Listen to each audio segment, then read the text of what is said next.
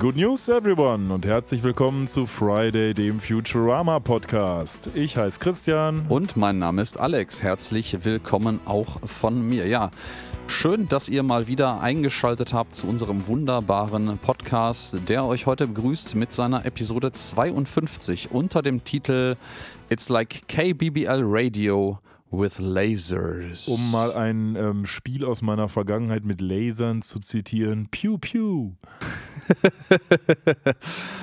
Äh, War das. Remarkable. Ich würde sagen, das erkennt jeder sofort. Natürlich, ich hoffe es. Also jedenfalls ähm. einer unserer potenziellen Hörer, nämlich der Gordon, schöne Grüße an ihn, ähm, der wird das garantiert verstehen. iWar Pew Pew war damals der Renner bei uns, als wir nämlich dieses Spiel gespielt haben, iWar.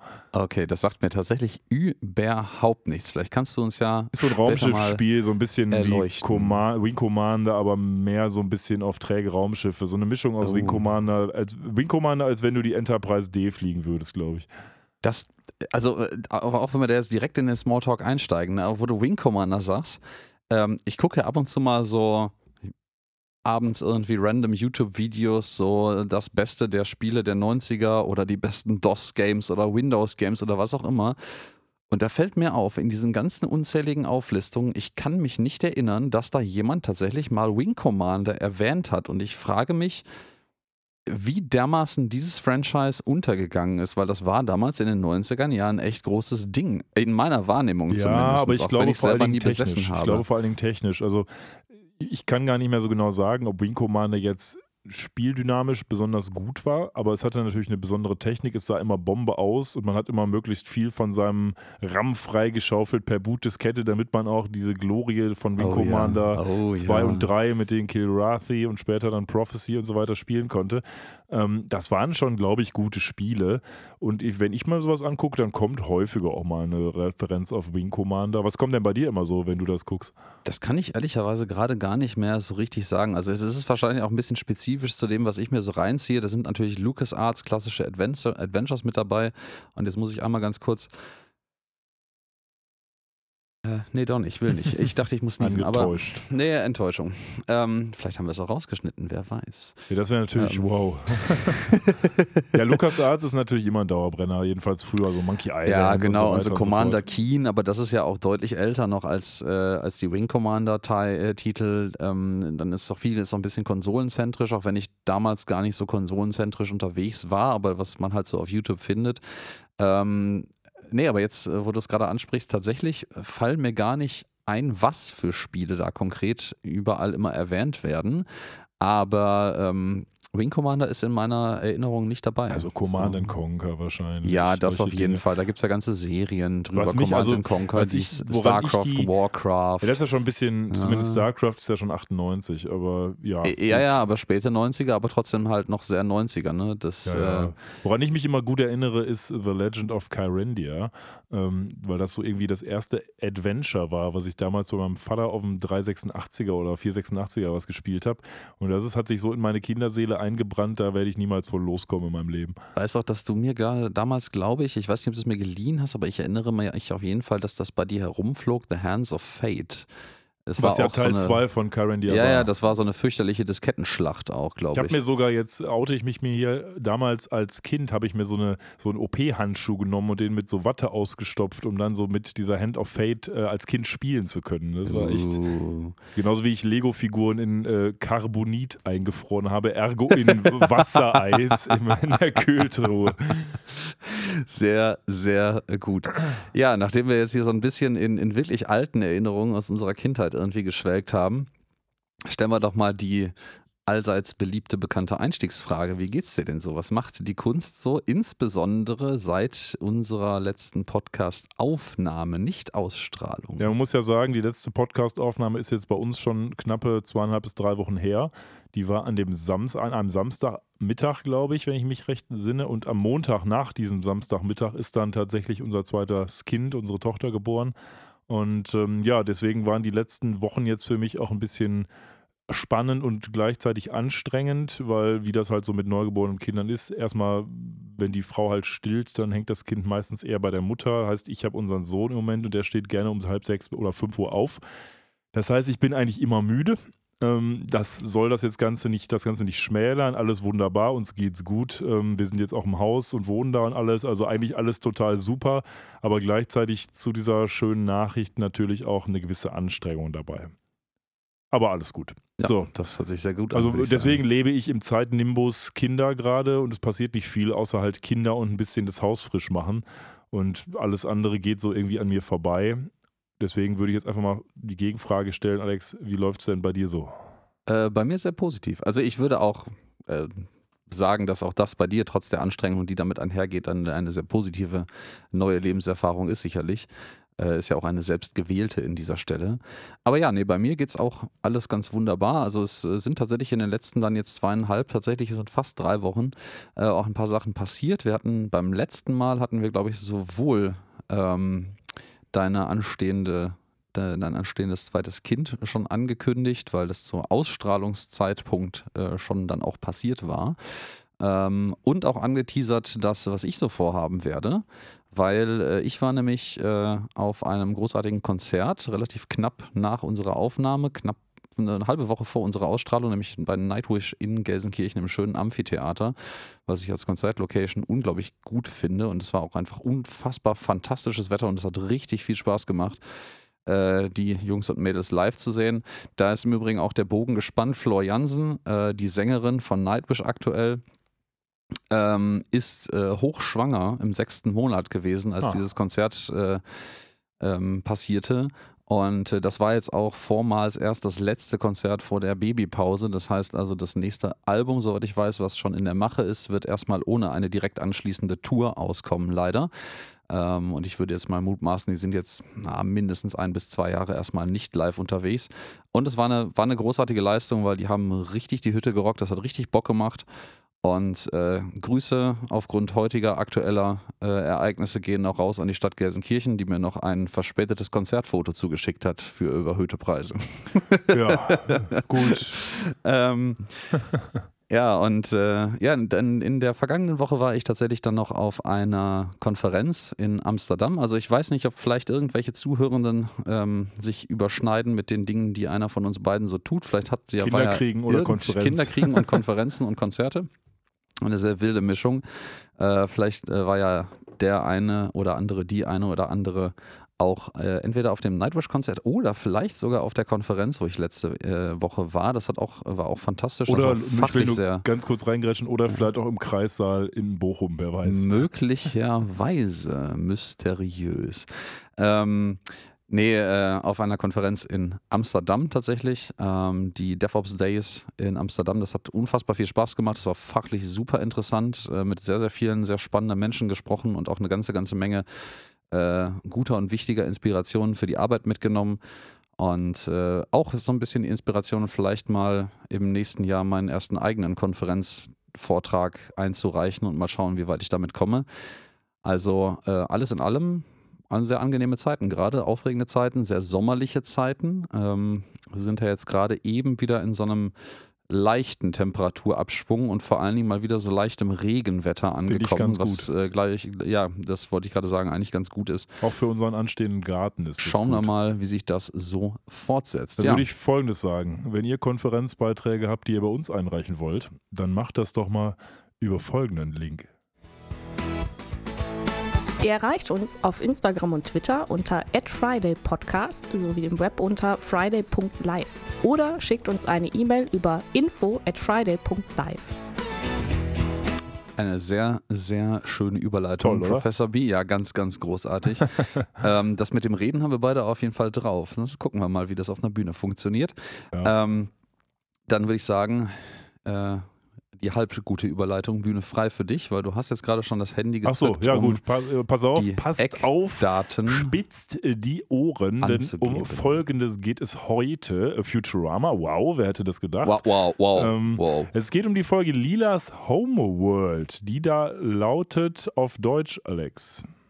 Die Weise des Jahres. Die Weise des Jahres, ausgestrahlt am 17. Februar 2002 in den USA und am 7. Dezember 2002 in den deutschen Landen. Die Weise des Jahres, Lilas Homeworld. Ich finde den englischen Titel ja irgendwie netter, weil er so hübsch misleading ist. Exakt, Aber, exakt. Gut. Ja. ja, der ist halt, also der deutsche Titel ist nicht anders misleading, aber der ist halt so beknackt misleading, wie alle deutschen Titel beknackt misleading sind.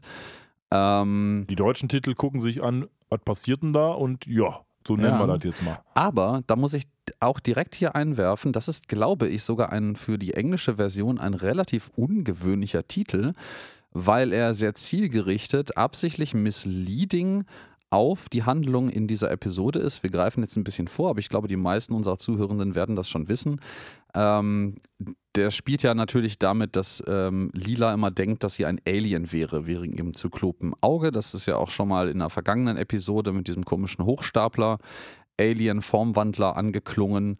Und damit spielt dieser Titel. Aber dieser Titel ist, und das ist, glaube ich, fast eine Neuerung, keine Anspielung auf irgendeine bekannte Fernsehserie, Theaterstück, Buchreihe, Dystopie oder so. Ich habe da zumindest nichts zu gefunden. Vielleicht ist der Name auch ein bisschen zu generisch dafür, um das zielgerichtet zuordnen zu Ich, können. ich glaube auch, es gibt nichts. Ich könnte mir vorstellen, dass sie es extra so gemacht haben, um diese Episode, gerade wenn's, wenn die Titel am Anfang einer Season ja bekannt gegeben werden, die Leute so ein bisschen zu hypen auf diese Episode, dass eben genau in der Episode es um das Geheimnis um Lilas Heimatwelt geht. Ja, ist, ist sehr berechtigt. Ähm, zum bisschen noch mehr Eckdaten zu dieser Episode kann ich auch direkt einwerfen. Das äh, spielt dann nämlich auch direkt mit rein.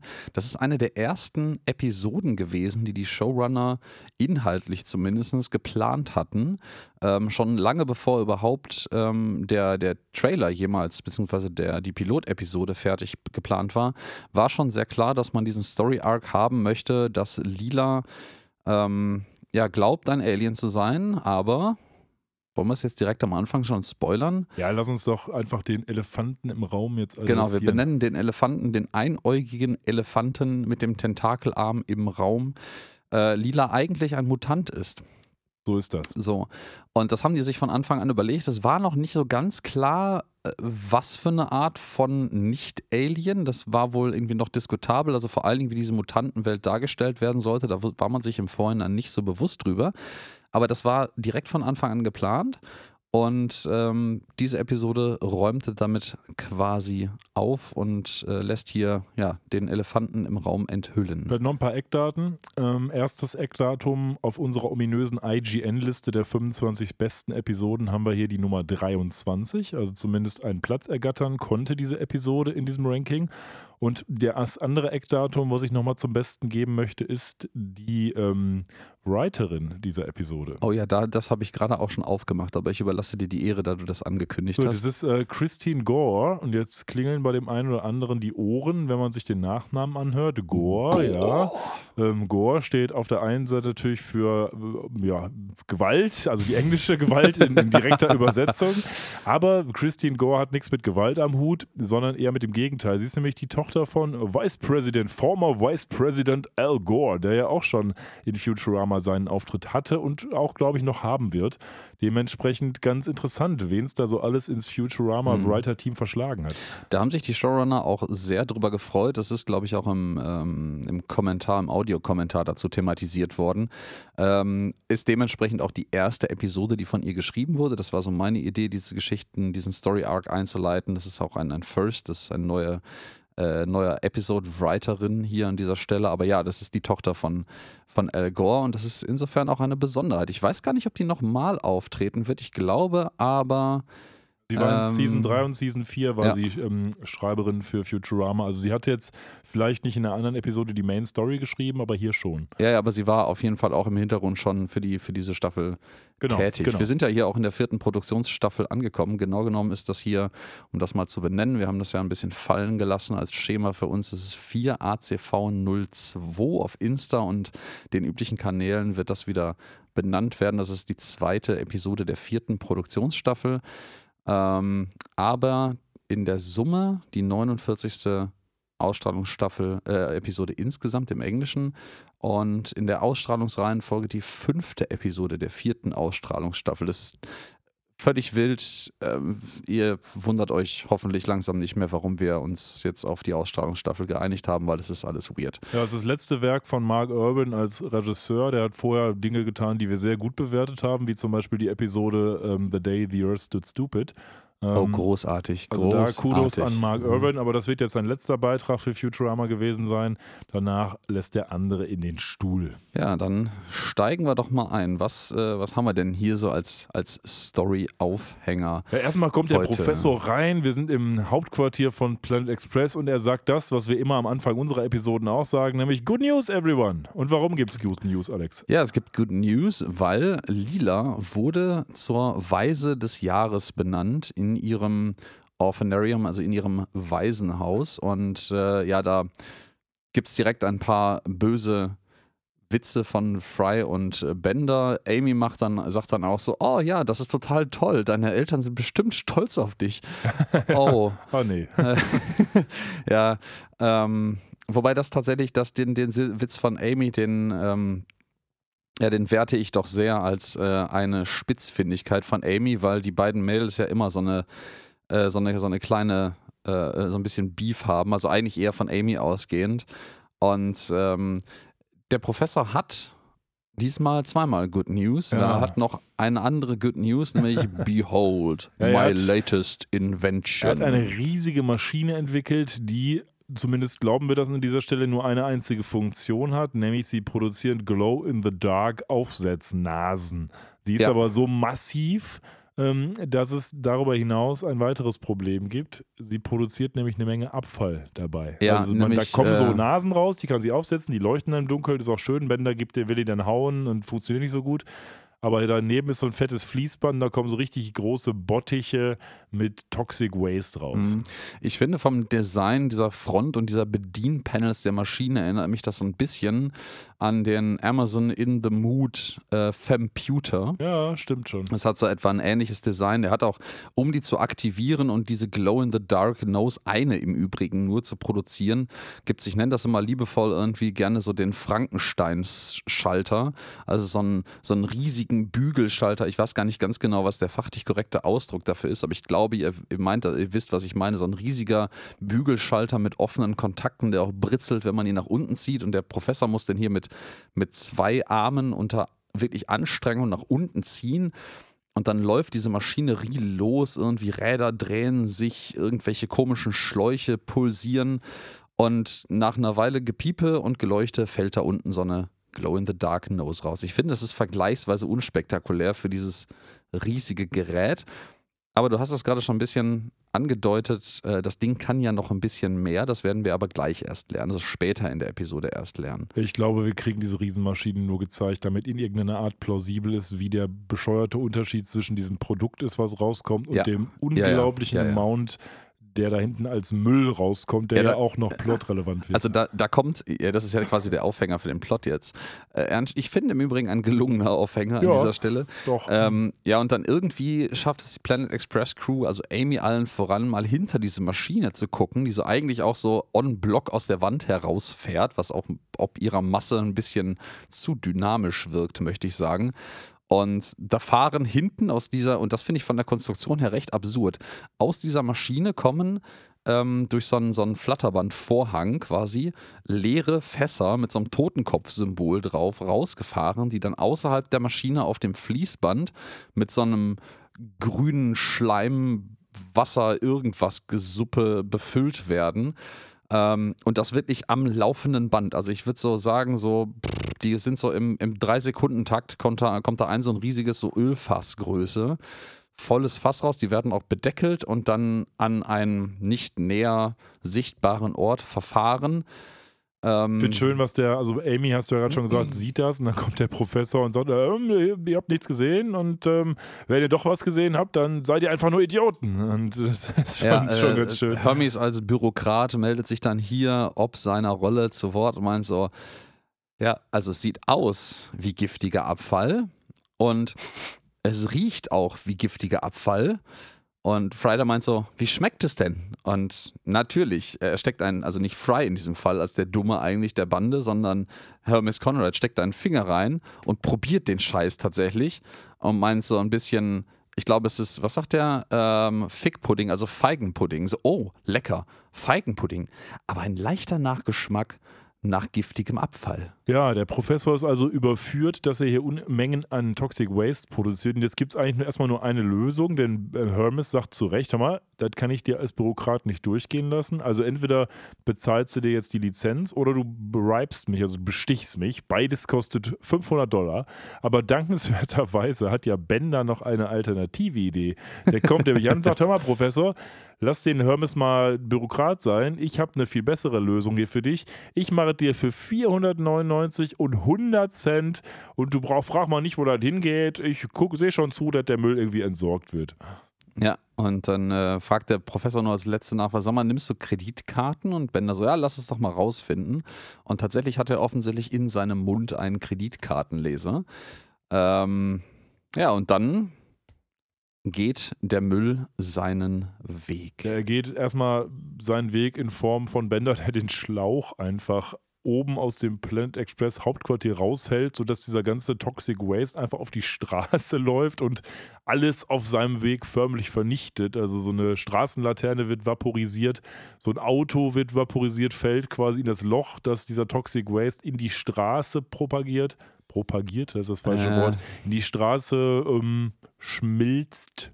Das ist, äh, da darf ich direkt mal einhaken. Ich finde es im Übrigen schön, dass Bender hier auch sagt, als indem er diesen Schlauch wirklich aus dem Turmfenster sogar, also schon ganz woanders als diese Maschine offensichtlich in diesem äh, äh Komplex stehen muss, äh, raushängt, ähm, sagt er so, okay, Umwelt, du hast einen würdigen Gegner gefunden.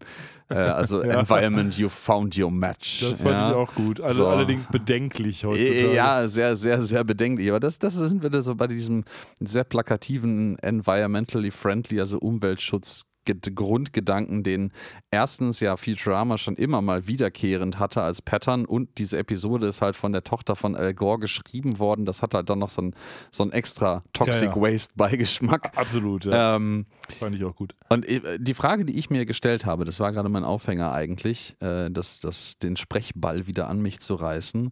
Ähm, jetzt demonstrativ, als das Zeus irgendwie draußen auf der Straße herumspritzt, schmilzt das diesen Baum kaputt. Das Auto, auf dem der Baum äh, landet, wird durchgeschmolzen und das gesamte Auto mit dem Baum sinkt dann in so ein riesiges, ja, wie so eine Säure, von so einer Säure instant gefressenes Loch in den Boden. Aber wir haben vorhin schon gesehen, dass diese Maschine beim Abfüllen auch eine riesige Sauerei veranstaltet und das Zeus halt neben diesem Fließband mit diesen Fässern überall rumliegt und da passiert einfach nichts. Aus welchem also Material also, sind die aus Fässer? Aus welchem Material sind die Fässer der und noch Boden? viel eher der Fußboden. genau. Ja? Aber äh, lass uns das äh, als Gedanken festhalten. Diese Episode hat an einigen Stellen Dinge, wo ich mich frage, hm, macht das wirklich so viel Sinn? Mm. Finde ich jetzt oftmals nicht so schlimm insbesondere bei dieser Toxic Waste Nummer, finde ich es nicht so schlimm, weil das irgendwie, es gibt oftmals auch in normalen Science-Fiction-Serien solche Situationen, wo du denkst, okay, das passiert jetzt, aber wenn man einmal drüber nachdenkt, dann passt es nicht in die restliche Welt und so ist es hier ja. auch. Aber wir werden noch sehen, dass es ein paar andere Stellen gibt, wo das auch so ist. Ja, dann äh, kommt eine von den Mutants, die sind ja schon als Bewohner der Unterwelt, also eigentlich des alten New Yorks, auf das ja das New New York gebaut wurde, etabliert und die kommt dann aus dem Abfall äh, Abfallrohr. ja, ist ja so im ja, Sinne. Äh, aus dem Kanalschacht wollte ich sagen, wo Bender jetzt den Schlauch mit dem Giftmüllabfall reinleitet, raus, voll mit diesem grünen, gooigen Zeugs.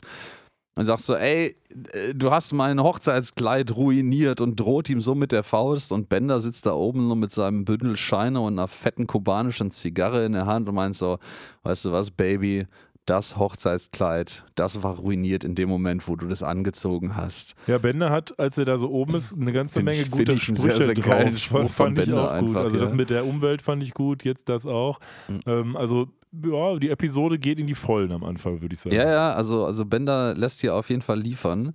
Und äh, ja, nach dieser kurzen Einleitung sind wir jetzt auch im Orphanarium, also im Waisenhaus angekommen, das im Übrigen entgegen einer anderen Episode, die wir schon zwischendrin hatten, immer noch das Cookieville Minimum Security Orphanarium heißt. Ähm, du erinnerst dich vielleicht an die Episode, wo äh, Bender eigentlich zu Ehren, weil er ja da Waisen aufgenommen hat, weil mhm. es äh, Kindergeld gab, ähm, eigentlich am Ende, am Abschluss dieser Episode Bender zu ehren, dieses Orphanarium, dieses Waisenhaus umbenannt werden sollte. Und das ist offensichtlich nicht vom Permanenz gewesen, aber vielleicht haben die einfach mal so ein bisschen beobachtet, was Bender ansonsten so treibt und sich dann dazu entschieden, dass der vielleicht nicht so die richtige Schlüsselfigur ist. Ja, es ist nicht, es ist erstmal unplausibel, aber wenn man darüber nachdenkt, kann man es sich offscreen erklären. Ja, ja, genau. Ne? Ja, Lila ist ja jetzt bei so einer Art von Vortrag, denn der gute Herr Vogel, den kennen wir ja auch schon von damals, der ist jetzt da und hat alle möglichen Leute eingeladen, um Lilas Vortrag als Weise des Jahres ähm, lauschen zu lassen. Und die sitzt da jetzt in so einer Art von Hörsaal und ähm, wird kurz vorgestellt und erstmal wird überlegt, naja, wie ist denn Lila überhaupt ins Waisenhaus gekommen? Dann gibt es eine kurze Rückblende, als Herr Vogel noch ein bisschen jünger war. Man sieht eben, wie er da in seinem Büro sitzt, es an die Tür klopft und dann ja, wie in so einer typischen Szene, wie in so einem normalen Film, liegt dann eben Lila, die kleine Baby Lila, in ihrer kleinen Wiege vor der Tür. Es regnet und Herr Vogel nimmt sie dann erstmal auf. Und das Wichtige ist, bei Lila liegt ja noch eine Notiz. Exakt. Bei Nila liegt eine Notiz und die ist aus Alien Nies, also einer dieser Alien. Ich glaube sogar der zweiten Alien-Schrift, die ist insgesamt in. Ich glaube, die dritte ist es. Nee, nee, nee, nee, nee. Die dritte ist eine andere. Die dritte ist das, was nachher auf ihrem äh, Armbändchen zu ah, richtig, sehen ist. genau, stimmt. Hm. Die mangels äh, weiterer Zeichen bis heute nicht wirklich eindeutig entziffert ist. Also die, die wird, kommt, glaube ich, fast nirgendwo anders vor. Das heißt, es gibt zu wenig Material, um die zu übersetzen. Ähm, genau, also die, die Schrift ist hier auf Alien Nies und das ist offensichtlich auch der Aufhänger gewesen, um ähm, von Anfang an, dass der, der Mr. Vogel hier der Meinung ist, dass ähm, Lila ein Alien sein muss, was dann auch sich auf Lila selbst und natürlich ihr Umfeld übertragen hat. Jetzt muss man natürlich sagen, dass es auch Glück für Lila war, dass sie eben nicht irgendwelche Kanonen als Füße hat oder Tentakel als Hände hat, sondern eben tatsächlich der Mutant ist, der die wenigste Mutation mhm. hat. Ne? Das äh, ja, greifen wir einfach mal ein bisschen vor. Wir wollen ja diesmal eh so ein bisschen, bisschen springen und eher zusammenfassend äh, operieren, hatten wir im Vorhinein ein bisschen an äh, uns, uns überlegt. Ähm, das ist ja auch Sinn und, also nicht Sinn und Zweck der Übung hier, dass Lila halt sehr wenig mutiert ist, bis auf ihr einzelnes Auge, aber das war auch die Erkenntnis, die die Eltern, also ihre Mutanteneltern, ja, ja. die wir gleich noch zu Gesicht bekommen werden, äh, hatten und dann gesagt haben, wisst ihr was? wir wollen, dass unsere Tochter ein normales Leben führt. Und auch die Ärzte, die, in, die Hebamme hat gesagt, so, boah, das ist das am wenigsten mutierte Mutantenbaby, was ich je gesehen habe. Ähm, und ja, dann ergab sich quasi die Idee zu sagen, hey, wisst ihr was, dass dieses Mädchen, das wird als Alien einfach total gut durchgehen und da wird sie auf der oben liegenden äh, echten, quasi der, der Tageslichtwelt wesentlich besser akzeptiert sein als hier unten als Mutant, wo sie Ewigkeit ein Leben irgendwie im Schatten fördern, äh, führen muss. Noch dazu, weil sie wahrscheinlich hier gemobbt wird, weil sie halt so wenig mutiert ist und quasi der Sonderling unter den Sonderlingen sein würde. Ähm, und äh, das ist so die Motivation der Eltern gewesen, das Kind quasi dann auf der oberen Erde vor einem Waisenhaus abzusetzen und mit einem Alien-Notizzettel zu versehen, um halt dieses Narrativ zu unterstützen. Ich finde, das ist ein ziemlich smarter Move. Ja. Also natürlich auch tragisch und eine unglaublich krasse Entscheidung für Eltern. Ich, ich kann mir das, möchte mir das nicht ausmalen, wie sich das irgendwie anfühlen muss. Aber ja, lass uns, lass uns erstmal noch ein bisschen im Kontext weitergehen. Ich werde diese Entscheidung später nochmal hinterfragen, beziehungsweise dieses ganze Konzept von die Mutanten leben in den Suas hinterfragen müssen. Aber Selbstverständlich. Da ja. kommen wir dann gleich nochmal zu. Also jetzt springen wir kurz mal zurück wieder in die Gegenwart und gucken uns mal an, was denn so die anderen Orphans of the Year waren. Und ja, wir sind so ja immer noch hier bei der Preisverleihung an Lila für ihren äh, Weise des Jahres äh, Platz und sie kriegt so ein wunderschönes Bild mit äh, Taranga Lila Space Captain, also Weltraumkapitän. Sieht auch erstmal das ganz ist, gut aus. Also ne? es ist ja auch, muss man sagen, eine, eine, eine, Errungenschaft. Ne? Ja, kann ich nicht genau sagen, wie es in der Zukunft aussieht, ob das eine Errungenschaft ist. Sie ist ja mehr oder weniger ja, vielleicht so ein ist das so ein bisschen, äh, vielleicht, wahrscheinlich, wir haben das ja auch schon mal gesehen, das ist auch so ein Truckstop äh, auf der äh, Route 66 ähm, im Weltraum gibt. Das ist vielleicht eher so ein bisschen so ein, so ein äh, glorifizierter LKW-Fahrer. Ich will das aber jetzt gar nicht runterreden, weil das ist ja ein, ein, Job, wo es ein solides Geld gibt, der halt auch unfassbar stressig ist und ich finde, das kann man halt auch anerkennen. wir haben ja auch gesehen, insbesondere grade, wenn man aus seinem Hintergrund kommt. Gerade in UK, was passiert, wenn die LKW-Fahrer mal nicht fahren. Oh ja, ähm, dann oh ist ja. nämlich plötzlich mal kein Gemüse im Laden. Ja. Und das ist oder oder was passiert, wenn, wenn polnische LKW-Fahrer auf einmal auf einem deutschen Rastplatz äh, streiken. Das haben wir auch vor einigen Monaten. Ja, also, also naja, Shoutout für die Lkw-Fahrer. Aber wen sehen wir denn jetzt hier auf den anderen Tafeln? Ich meine, wer wäre ich, dass ich äh, Lkw-Fahrer äh, diffamieren würde? Das ist ein wichtiger Job. Nein, Leid, leider mittlerweile ein relativ zum Arbeitsaufwand unfassbar scheiße bezahlter und unsicher und stressiger Job, aber ein äh, notwendiger Job nichtsdestotrotz. So, wir sehen also zunächst einmal, wie gesagt, die anderen Leute, die in diese Hall of Fame aufgenommen wurden. Jemanden, der ständig im Hintergrund steht, als erstes, den wir uns jetzt mal auch nennen, äh, den wir uns kurz merken, denn er wird später nochmal kurz eine Rolle spielen. Ja, der immer im, äh, der, der, Typ, der immer im Hintergrund von irgendwelchen äh, News-Spots, also Nachrichtenaufnahmen genau. äh, zu sehen ist, haben wir hier. Wir haben hier einen, einen sehr eifrigen ähm, Flossing ist, ähm, ach verdammt, ähm, ähm Zahnzwischenräume reinigen mit Zahnseide, Flossing. Ja, verdammt, verdammt, wie heißt das deutsche Wort dafür? Flosser? Ja. Zahnseidenhalter scheinbar. Ja, Munddusche. Okay. Munddusche, ja. Also das ist, der sieht, der sieht, ist das nicht sogar der, der Typ, der später irgendwie als Business-Typ irgendwie Bonitis kriegt? Das, der sieht echt Könnte so ein bisschen sein. so aus. Könnte sein. Also sieht er aus wie so, ein, wie so ein grinsender Businessman, weißt du, so ein bisschen American Psycho in schickem Anzug. Ja, ähm, mit äh, fragwürdiger Krawatte. Fragwürdiger Krawatte, fragwürdig zurückgekämmte Haare, das würde mhm. für die 80er sprechen. Ähm, das ist offensichtlich in irgendeinem Jahr der Beleg, also die Möglichkeit gewesen, sich als äh, Weise des Jahres hervorzutun. Ja, dann ist der nächste, hat alle McDonalds Sandwiches ähm, probiert. Die Frage ist allerdings, Sandwich, heißt das was anderes als Burger? Ich weiß Tasted every McDonald's Sandwich, aber das ist irgendein dummer Kulturjoke, der irgendwie Lost in Translation. Vielleicht gibt es auch bei McDonalds ist. keine Sandwiches und deswegen. Ja, ja, ja, ja. Der sieht halt auch echt so, so ein beschlabbertes äh, Schießer Feinripp Unterhose. Äh, irgendwie hat er auch an, glaube ich. Ja, ja, genau. Und so, man sieht noch im Bild so eine, so eine, so eine, so eine Getränkepackung, also so eine, so eine Getränkedose von McDonalds und so eine leere Pappschachtel.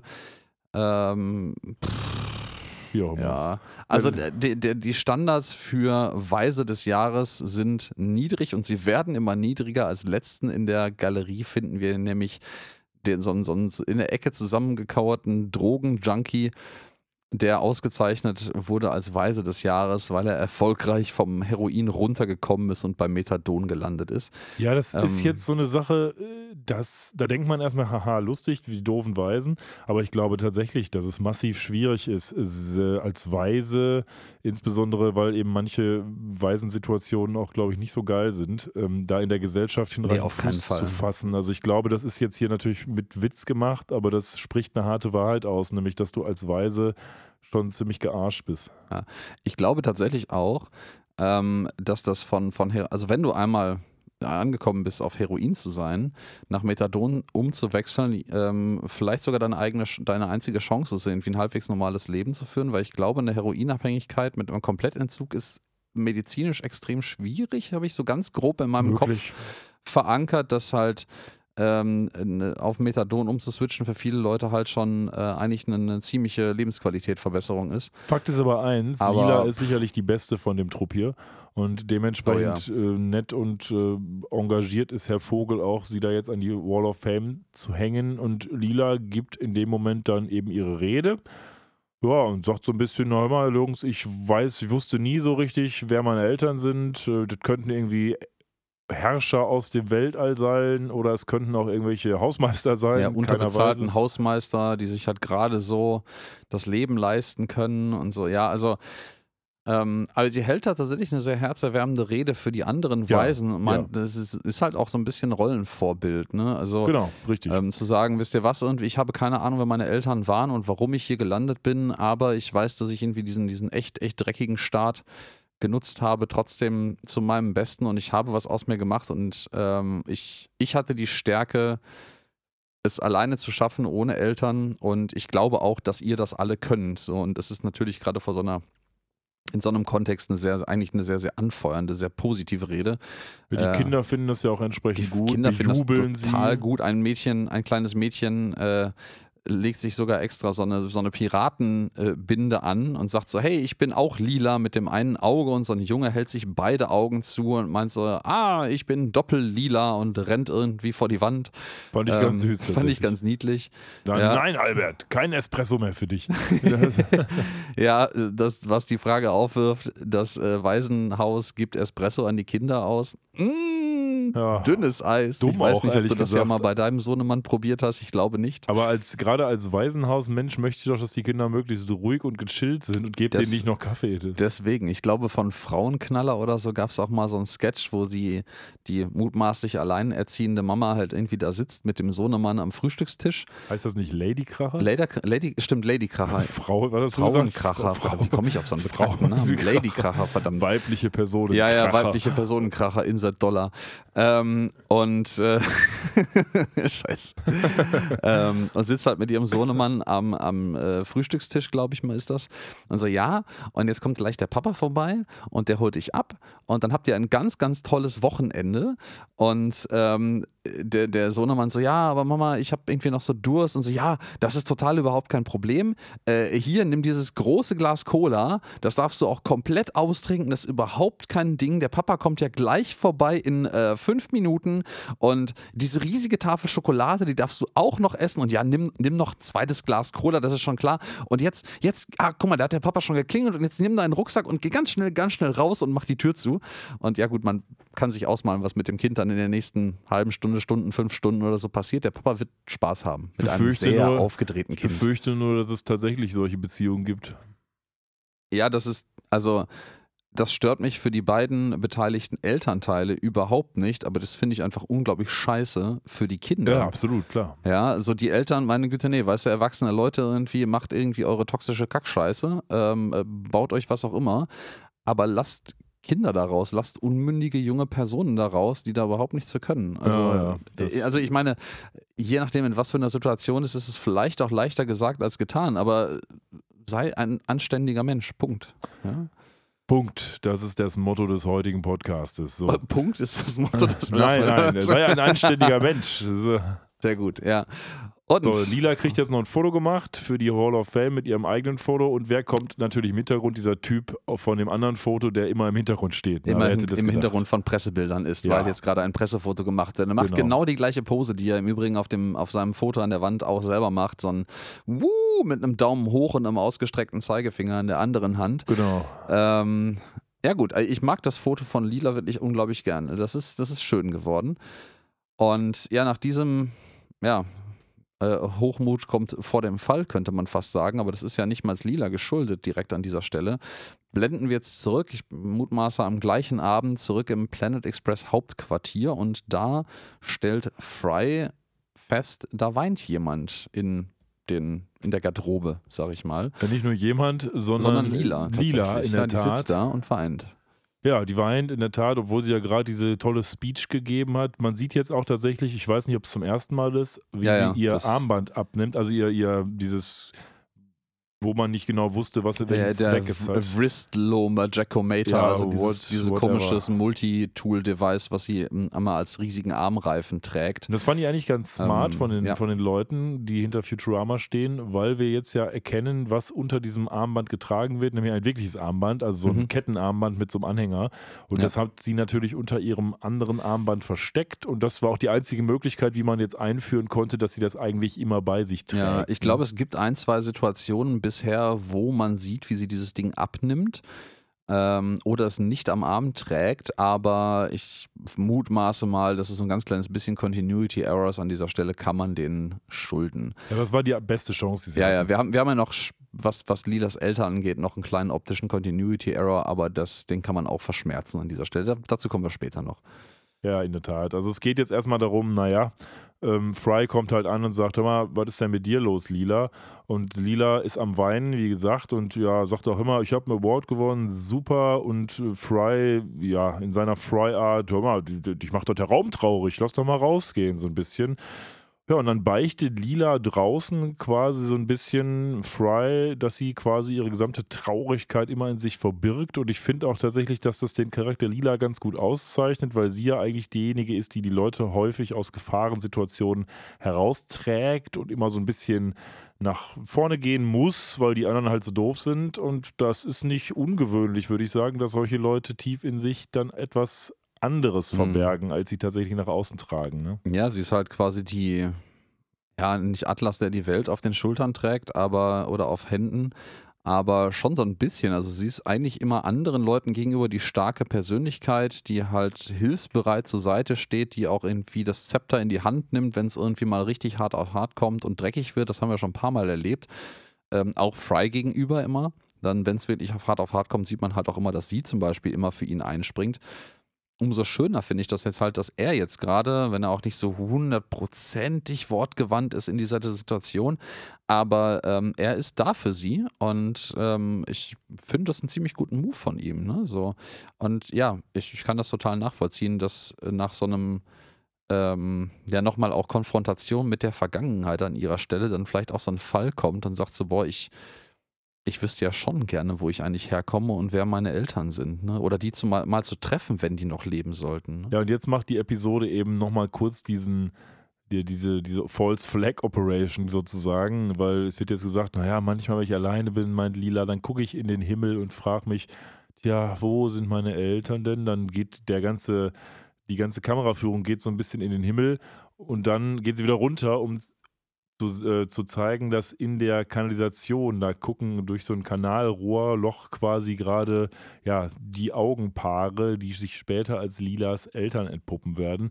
Und mhm. hier teasert die Episode eben schon an, dass Lila wahrscheinlich leider in die falsche Richtung guckt, wenn sie ihre Eltern sucht. Exakt, exakt. Ja, aber das, ähm, das hatten wir ja vorher unter genau. Umständen auch schon mal. Also äh, Lilas Eltern waren schon. Man sieht übrigens nicht nur die Augen, man sieht tatsächlich ihre Gesichter und die Personen auch, ja, die man ja spätestens jetzt auch wiedererkennt. Genau. Wir haben sie ja schon mal gesehen. Wir haben sie schon mal gesehen. Ich bin mir gerade gar nicht mehr so sicher und das habe ich leider auch vergessen, nochmal nachzuschauen, ob in dieser vergangenen Episode schon mal angedeutet wird, dass diese Personen, die schon mal in der Menge stehen bei einer vorherigen Episode, ähm, was mit Lila zu tun haben Glaub könnten nicht. oder ob die einfach nur zufällig dort also stehen da. Mir ist es damals auch genau. aufgefallen, als wir die Episode besprochen haben, dass die da stehen, mhm. aber ich glaube, die haben weder Redebeitrag noch wird explizit darauf hingewiesen. Genau, und da kommt jetzt halt auch der ein bisschen optische Continuity-Error, ähm, da äh, jetzt mittlerweile hat, und das wird man später sehen, äh, Lilas Vater hat einen, einen Mund, deren Zähne, dessen Zähne, also ein Kiefer, der quasi 90 Grad gedreht ist, der von rechts und links zugeht. Äh, statt von oben und unten. Und äh, Lilas Mutter hat äh, nur Tentakelarme. Und beides ist in der Originaldarstellung in der gerade mir nicht namentlich bekannten Episode ähm, nicht der Fall. Also da hat sie normale Arme und ähm, man sieht allerdings, das könnte man das verargumentieren, man sieht in dieser Episode, glaube ich, nur einen Arm von ihr deutlich und äh, es wird dann einfach gemutmaßt, dass sie vielleicht, um nicht erkannt zu werden als Mutant, weil sie darf ja auch nicht an die Oberfläche eigentlich, ähm, einfach so ein Sleeve drüber trägt, also quasi wie so ein Fake-Arm, so ein, so ein Karneval-Prop. Und äh, ja, gut, bei ihrem, bei ihrem ja. Vater ist es halt sehr offensichtlich, das lässt sich halt kaum irgendwie ver, ver, äh, verklausulieren. Da hat man sich einfach dazu entschlossen, diese Kontinuität in, und Nicht-Kontinuität in Kauf zu nehmen. Ja, harter Cut. Wir sehen, dass Bender, weil offensichtlich sein Müllbusiness so gut läuft, nachdem er für 500 Dollar einmal einen Auftrag bekommen hat, sich jetzt eine ganze Firma um dieses Thema aufgebaut hat, nämlich Honest Bender's Waste Disposal, der sogar jetzt auf einem LKW steht. Ja, genau. Der im Übrigen wieder keine Räder hat. Richtig. Ganz wichtig. Richtig. Ja. Der fährt nämlich, ich weiß nicht warum ausgerechnet der Gullideckel vor dem Planet Express Hauptquartier immer sein, jetzt mutmaßlich endlich mal sein permanenter Spot der Wahl ist, um seinen Scheiß zu entsorgen, als wenn die Stadt nicht auch andere Gullideckel hätte. Aber Bender möchte ja nicht ähm, weit gehen wahrscheinlich. Nee, nee, also das ist aber auch das Absurde. Ne? Es ist offensichtlich taghell, also es ist mitten am Tag und äh, das ist mitten auf einer Kreuzung ein Gullideckel und der fährt da wirklich rückwärts, piepend mit seinem äh, LKW ran. Und das ist wie so ein, ja, ist wirklich wie so ein, wie so ein Mülllaster, sieht das aus. Und äh, kippt halt was aus und sagt dann auch so, ja, also ähm, als er dann äh, Fry und Lila draußen trifft, so, ja, was machst du so? Und sagt dann, ja, also ich habe jetzt hier, ein, läuft alles gut bei mir, ich habe jetzt einen neuen Auftrag, ich soll jetzt das Filmset von Free Willy 3 aufräumen und kippt dann von seinem Laster so einen offensichtlich in Folie oder Pappe eingewickelten, ja, Killerwahl. Kadaver auf die Straße, den er dann mit Füßen in diesen viel zu kleinen Gullideckel stopft. Hast du Free Willy gesehen? Ich habe den ersten Teil sogar damals im Kino gesehen. Ist das ja. sowas wie ähm, Flipper, wo dann halt Free Willy irgendwie tolle Sachen macht? Oder? Nee, oh, boah, ganz düstere Erinnerung nur noch. Es geht im Endeffekt geht's halt irgendwie um einen, um einen, ähm, ist auch so environmental friendly Krams, äh, weiß gar nicht, Mitte oder früher 90er, wann der erste Teil kam. Ähm, und es geht halt um einen in Gefangenschaft lebenden Orca, also Killerwal, der, dessen der Name Killerwal eigentlich auch nicht so richtig dem, dem Tier und dem Wesen gerecht wird. Das ist noch eine andere Diskussion. Und äh, der sich dann mit einem, ich meine irgendwie grob mit einem Jungen, das ist aus einem Kinderfilm, also das ist halt ein junger Kinderdarsteller, der die Hauptperson spielt, anfreundet und da trainiert. Und am Ende geht es halt darum, dass der quasi in die Freiheit entlassen wird, ins, ins Meer. Ähm, und ich meine mich grob zu erinnern, dass die traurige Hintergrundgeschichte da hinter allen diesen Filmen halt ist, dass ähm, der Darsteller, in Anführungsstrichen, also der wirklich reale Orca halt nie in die Freiheit entlassen werden konnte, weil er dafür halt einfach nicht, nicht äh, schon zu, zu lange in Gefangenschaft lebt. Ähm, das Paradoxe hier ist allerdings, und ich habe eigentlich gedacht, so ja, Free Willy 3, hm, 2002 ist die Episode rausgekommen. Die haben ja schon diverse Male Jokes gemacht über, ich weiß gar nicht, Indiana Jones 4 oder 5 und diverse andere Star Wars-Teile oder was auch immer, die es zum Zeitpunkt des Episoden-Releases von Futurama damals nicht gab. Aber Free Willy 3 gab es 2002 schon, nämlich schon drei Jahre lang. Ähm, der ist von 99. Und das ist ein spannendes Ding, weil das hieße halt, dass äh, Bender knapp 1000 und äh, äh x Jahre hatte zurückreisen müssen in die Vergangenheit, um diesen Auftrag zu erfüllen und das Filmset aufzuräumen. Das ist ein bisschen strange. Ja, vor allen Dingen ist es etwas, was Futurama oft nicht macht. Es ist eine sehr, sehr aktuelle Anspielung eigentlich auf einen Film oder eine Serie halt. Und normalerweise ja, gehen ja, die ja. Anspielungen ja deutlich länger zurück. Ne? Ich bin mir auch nicht sicher ähm, ob das eventuell vielleicht von der Zeit her auch korreliert mit, also das ist, man muss ja auch sich vor Augen halten, wer hier diese Episode geschrieben hat, die Tochter von Al Gore. Ähm, vielleicht geht, korreliert das auch mit einer Zeit, wo es vielleicht in Amerika nochmal eine öffentlich sichtbare Debatte genau über diese Problematiken mit halt Filmtieren und deren, deren artgerechtem Umgang und sowas ging und vielleicht auch quasi mit der hochtrabend und sehr böse gesprochenen Entsorgung des äh, Darstellers, je nachdem, was ihm halt widerfahren ist. Ähm, ich, ich weiß auf jeden Fall, dass ich glaube, Matt Groening oder wo so war das, irgendwann auch mal ein Shoutout an die Macher von South Park äh, gegeben hat, schon relativ früh, weil er nämlich gesagt hat, ähm, diese total eigentlich billige, ursprünglich ja wirklich mit Papp gemachte, Pappe gemachte Animationstechnik von South Park sorgte einfach für einen unglaublich schnellen Produktionsprozess, der es halt South Park damals ermöglicht hat, sehr, sehr schnell und sehr fast tages- oder wochenaktuelle politische und weltliche Ereignisse aufzugreifen und direkt zu verballhornen, zu kritisieren, einzubauen.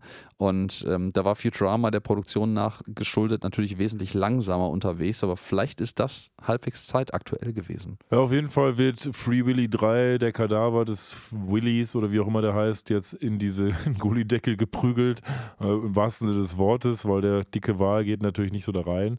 Und ähm, ja, Bender kloppt ihn da so rein. Und ja, ich finde schön, was Lila dazu sagt. Meinst du, Bender, hör auf damit. Erstens werden die ganzen Mutanten unten in der Kanalisation wütend, wütend und zweitens alles andere, was vollkommen falsch ist mit dem, was du da gerade machst. Ja. Ja, es gibt auch keine Passanten oder so. Diese ganze Straße. Die ganze Straße ist komplett leer, leer was total strange ist, weil normalerweise fahren da ganz viele Autos, ne? Ja, ja, genau. Und äh, ja, dann, dann kommt jetzt endlich nach langem, langem Build-up für unseren Weg in die Kanalisation die, die große Offenbarung. Äh, Bender sagt dann so, weißt du, Lila, du hast jetzt nur eins vergessen, dass das Ding mit den Mutanten ist, ich bin hier oben und die sind quasi geschützt, also safely down there. Und in dem Moment äh, sprudelt quasi, ja, die nicht die Frucht, aber das, ähm, Ja, das Toxic Waste. Der Tox Toxic Waste, ähm, das, das nicht die Früchte seiner Arbeit, sondern das genaue negative Gegenbeispiel davon aus allen den Sturm geerntet, Löcher. Den er genau, hat. genau. Ja. Er erntet. Danke, das ist das ist die das Wortspiel, was mir fehlte. Er erntet jetzt den Sturm, den er gesät hat. Dieser giftige Abfall sprudelt jetzt aus allen Gullideckeln und Löchern an der Straße heraus ähm, und äh, schmilzt die ganze Straße unter den Leuten zusammen mit riesigen Löchern. Mutanten kommen dort hervor und ziehen unsere Protagonisten Bender, Fry und Lila in die Tiefe. Dann fällt noch der Truck hinterher. Ja, und. Mal eine Frage. Warum machen die das? Also warum ziehen die die da runter? Ja, also die, die haben ja offensichtlich jemanden Verantwortliches gesucht für diesen ganzen Scheiß. Und sie haben an dieser Stelle halt zufällig, muss ich sagen, wahrscheinlich, ähm, zumindest einen der Verantwortlichen gefunden. Also sie haben eine Trefferquote von 1 zu 2. Ist schon nicht so scheiße. Ähm, ich vermute, deswegen ziehen die da runter. Also das ist jetzt ja auch der wahrsten Sinne des Wortes Aufhänger, weil die drei werden jetzt an einen Kran gehangen und äh, über diesen unten entstandenen See an Giftmüll ähm, quasi ja, genau. ja, bestraft für ihre Also, Taten. Also, wir haben ja hier Mutanten unten. Die leben da ja auch nicht erst seit gestern. So, das sind Mutanten. Die sind irgendwie Mutanten geworden. Aber ähm, jetzt wird uns gleich gesagt, naja, wenn wir da in diesen Toxic Waste See springen, dann werden wir zu Mutanten. So, diese Toxic Waste ist ja scheinbar von Bender erzeugt worden. Gibt es da schon anderen Toxic Waste oder wie läuft das? Ja. ja. ja. Ja, nee, ist, ein, ist, eine völlig berechtigte Frage. Habe ich noch gar nicht so richtig ähm, drüber nachgedacht. Aber ja, mutmaßlich würde ich sagen, das ist. Es ist wirklich nicht nur die Kanalisation, sondern es ist halt ein riesiger Abfallsammler äh, da unten. Ja, warum stört die das Und, denn dann? Wenn da sowieso ähm, überall Toxic Waste ist, der sich Ja, schon verwandelt warte mal, hat. ich lass uns mal ganz kurz ein bisschen. Ähm, ja, also irgendwie hat das Zeus wohl deren ehemals schönen, ah, schönen mutagenischen ähm, Kanalisationssee äh, scheiße gemacht. Also irgendwie, pff, ja, ich, ich bin auch so ein bisschen, ach so, ah, es ist Radioactive Waste an dieser Achso, Stelle. das Problem ist, jetzt Okay, sagen sie jetzt auch, dass sie sich jetzt plötzlich sehen, weil es Ja. zu hell ist. Okay, gut, verstanden. Stimmt, ja, genau. Das äh, ähm, radioaktive Abfall ist äh, offensichtlich und Gott sei Dank da unten nicht so ganz der, der Usus, auch wenn der wahrscheinlich, sprich Mutationen, äh, nicht ganz äh, ungesehen ist, aber oder unbekannt ist da unten. Aber das Problem ist, sie haben jetzt so viel radioaktiven Abfall, der ihnen eigentlich nicht schadet, aber der leuchtet so hell, dass sie jetzt auf einmal sehen können, wie hässlich Verstanden. sie alle sind. Okay, dann ziehe ja. ich meinen Einwand Ja, zurück. ja. Allerdings ähm, hat er also dieser See jetzt zwei Eigenschaften. Er leuchtet verdammt hell und er verwandelt Normalos in Mutanten. Ja, aber ausweislich des Namens, der Mutagenic Sewer Lake, hat er das vielleicht ja vorher auch schon Den muss er ja getan, gemacht nur er, er leuchtet jetzt halt nochmal ganz fürchterlich. Genau, das ist deren einziges Problem. Okay. Ja. und dann sagen die, hör mal Leute, schön, dass ihr da seid und vor allen Dingen, dass ihr jetzt in diesen See gestunkt werdet. Und Bender freut sich noch, ja, hurra, ich habe keine DNA, mir passiert ja nichts. Und ähm, naja, dann geht es fast schon nach unten. Vorher gibt es noch ein kurzes Exempel, wo sie nämlich, ähm, ja, was war dieser Ja, komische Fisch eine vorher? Ratte, Eine Ratte die- in die diesen Ratte, See packen, ja. der dann so eine Art von Schweinefisch mit, mit ja, fliegende Schweinemuräne wird, irgendwie Ja, sowas. ja, fliegende Schweinemoräne ist relativ gut. Äh, die Mutanten sagen dann auch nochmal, weil Bender sagt so, ey, weißt du was, was, das macht mir überhaupt nichts aus, ich habe keine DNA. Und dann sagen sie, ah, wir, wir verprügeln dich danach. So, und auf einmal ist das für ihn ein massives Problem. Aber dann tauchen diese zwei Gestalten in Kutten auf. Weißt du, an wie die mich erinnert haben? die, ja, hau raus. An Loom. Da hast du nämlich auch so einen Typen Ah. gespielt, das Spiel Loom. Ja, ja, ja. ähm, ja. Da hast du auch so einen Typen mit so einer Kutte gespielt. Die Ask hatten alle me. so Kutten an irgendwie. ja, Ask me about Loom. Ja, genau. Ähm, die, für mich hatten die tatsächlich irgendwie, ich weiß nicht wieso, die hatten eher so ein Star Wars Ja, Vibe. oder Javas, ne? Evox, Javas. Evox sind die kleinen, nicht. wie die ja. Javas, die mit den glühenden Augen. die Ja, so genau so. Und ähm, auch also ein bisschen Dementoren Harry Potter Vibe, wobei das damals 2002 gab es den ersten Harry Potter Film, glaube ich, gerade eben noch nicht. Ähm, das passt nicht so ganz. Man Aber ja, und diese beiden Figuren, die natürlich Big Reveal, Lilas Eltern sind, retten die drei. Also die schwenken den Kran, der sie herablassen soll, unter Protest der restlichen anwesenden Mutanten herum, lassen die runter. Ja, und dann äh, irgendwie der wilde Mob entscheidet sich jetzt dazu, dass die beiden Retter gar nicht diejenigen sind, die ähm, hier zu verfolgen sind, sondern die ursprünglichen ja, Hexen, die verbrannt werden sollen, muss man ja fast sagen an dieser Stelle. Also es ist jetzt wirklich so ein wilder Mob mit Fackeln, Mistgabeln und irgendwie äh, Ohren und Augen an Stellen, wo sie nicht hingehören. Die tragen jetzt auch Kutten, diese beiden Eltern, um nicht erkannt zu werden, nehme ich mal an. Da gehe ich von aus, ja. Also äh, das scheint auch zu funktionieren. Die ganzen Mutanten stellen dann fest, wir können ja durch diesen See einfach schwimmen und verfolgen unsere drei Protagonisten hier jetzt einfach. Und ähm, die rennen, also Fry, Lila und Bender rennen jetzt an einer ganzen Menge an offensichtlich gerade geschlossenen Läden vorbei, irgendwie Bed, Bath and Beneath, Bob's Big Mutant Boy, Starbucks, völlig das, das random. normale Starbucks. Äh, Head Reduction Surgery finde ich auch sehr gut. Das Schöne ist hier ein, ein People Crossing, also ein, ein äh, Zebrastreifenschild. Ja. Ein amerikanisches, wo allerdings äh, eine Person mit drei Beinen und zwei Köpfen drauf gemalt ist, also passend zu den äh, Mutanten. Ja, dann sehen wir so eine Top-Down-Montage, wo dieser ganze Mob von den Mutanten 3D-Computer animiert hinter denen herrennt ja, ja, und ja. am Ende des Tages verstecken sie sich in so einem Haus, weil ähm, Bender mit Fry die Scheibe einschlägt. ja, und das ist halt auch so wieder diese, diese ungeschriebene Gesetz irgendwie, wenn man von Menschen verfolgt wird und plötzlich ein total auffälliges Loch in eine Wand macht, dann rennt der Mob einfach an dem Haus vorbei.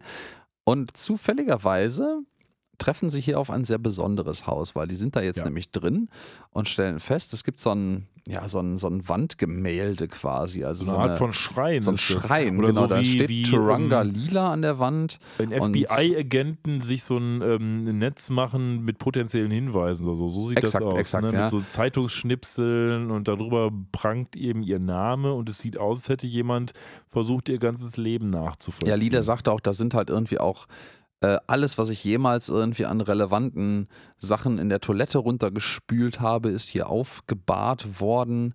Ähm, ich meine, hier gibt es dann auch gleich noch so einen wirklich so einen wirklichen Schrein mit, ähm, mit Kerzen und so einem Schrank in der Ecke mit irgendwie ja, ja, ja, Es gibt auch allem, eine Anspielung, gibt auch eine Anspielung auf die alten Episoden, nämlich da, wo sie den großen Müllball ähm, Ja, genau, da gibt es auch den, den Zeitbericht, ne, der, der Zeitbericht, genau, der Zeitungsbericht darüber. Genau. Ähm, der ist da auch mit ausgestellt. Ähm, die Episode im Übrigen, wo El Gore vorkommt. Richtig, deswegen ja, ist es natürlich ist, interessant, ein bisschen der Kreis ihren Vater. In und äh, ja, Lila möchte hier aber nicht weggehen, während äh, Fry und Bender sagen, sag mal, die haben uns jetzt entdeckt, wir müssen jetzt mal.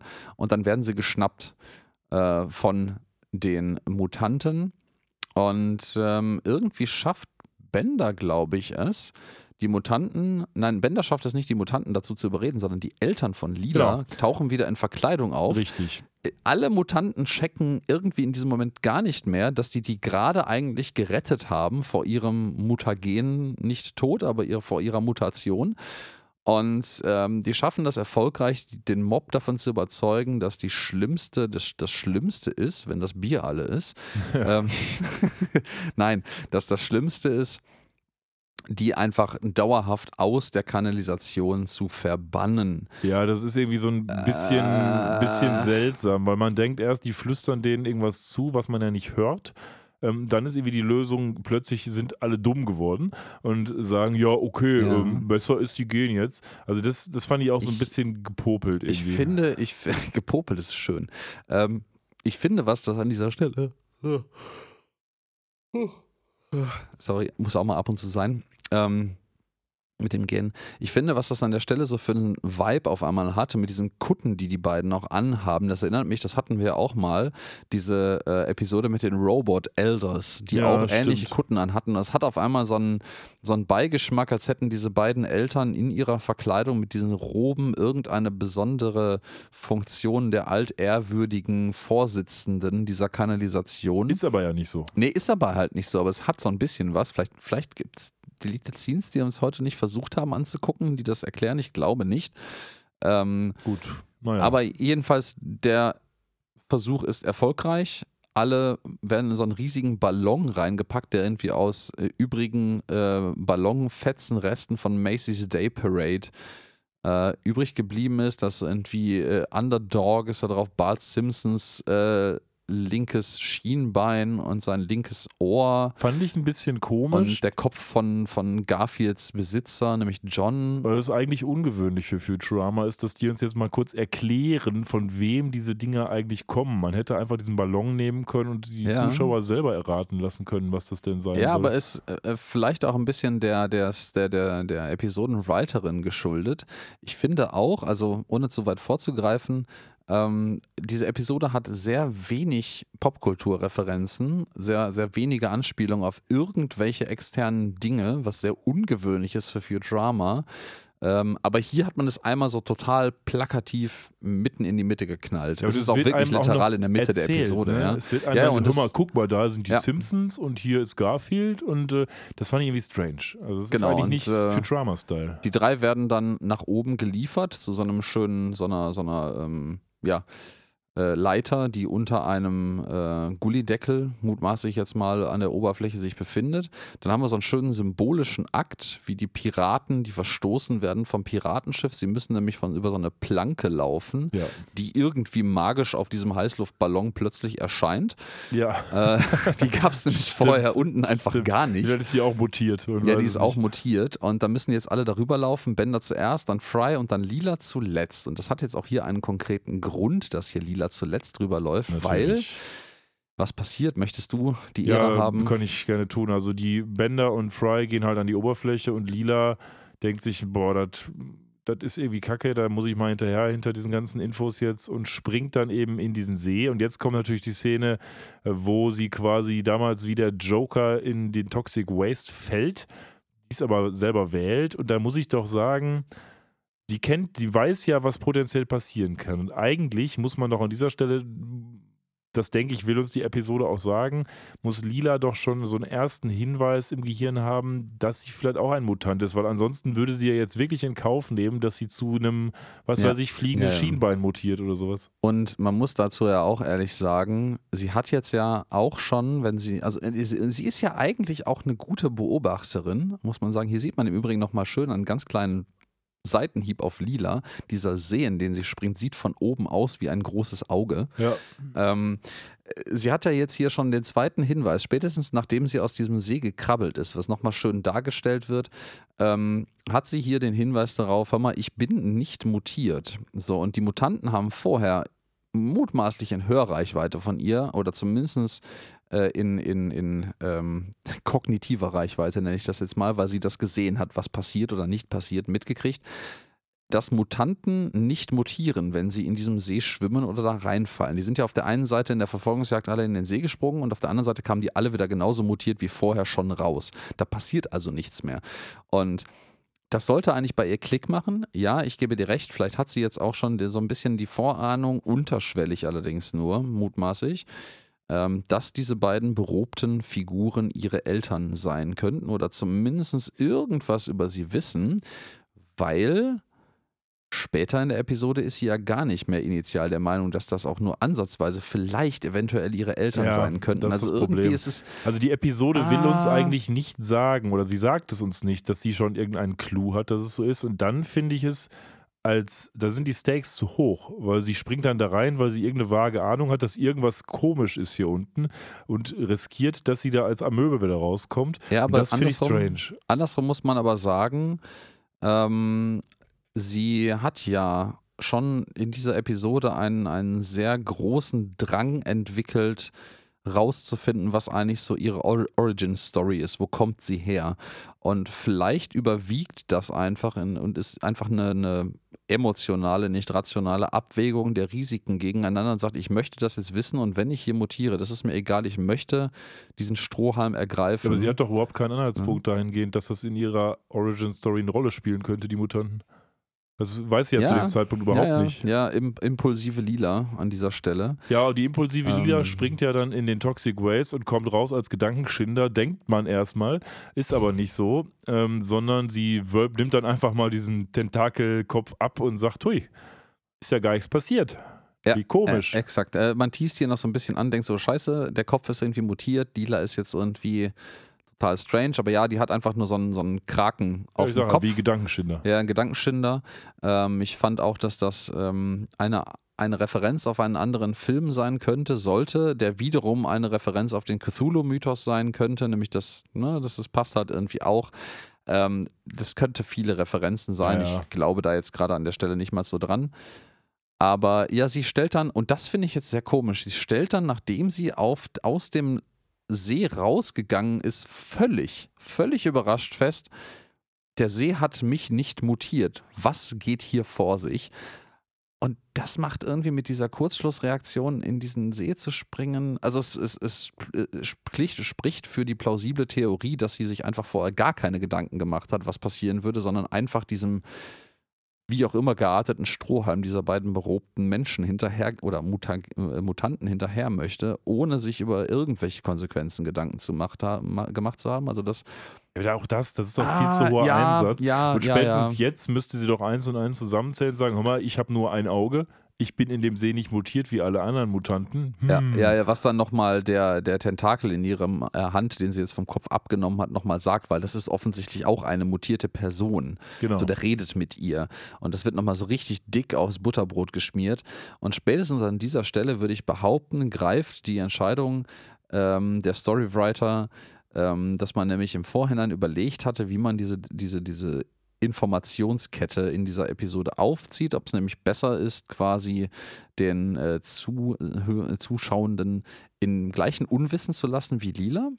Oder ob man genügend Hinweise vorher droppt, sodass der, die, die, die zuschauenden Personen sehen können, was ihre Origin Story höchstwahrscheinlich ist. Und man hat sich, weil man sich davon einfach dachte, man kann da mehr Witze droppen, dafür entschieden, dass man das, das Publikum wissen lässt, dass Lila offensichtlich eine Mutantin ist.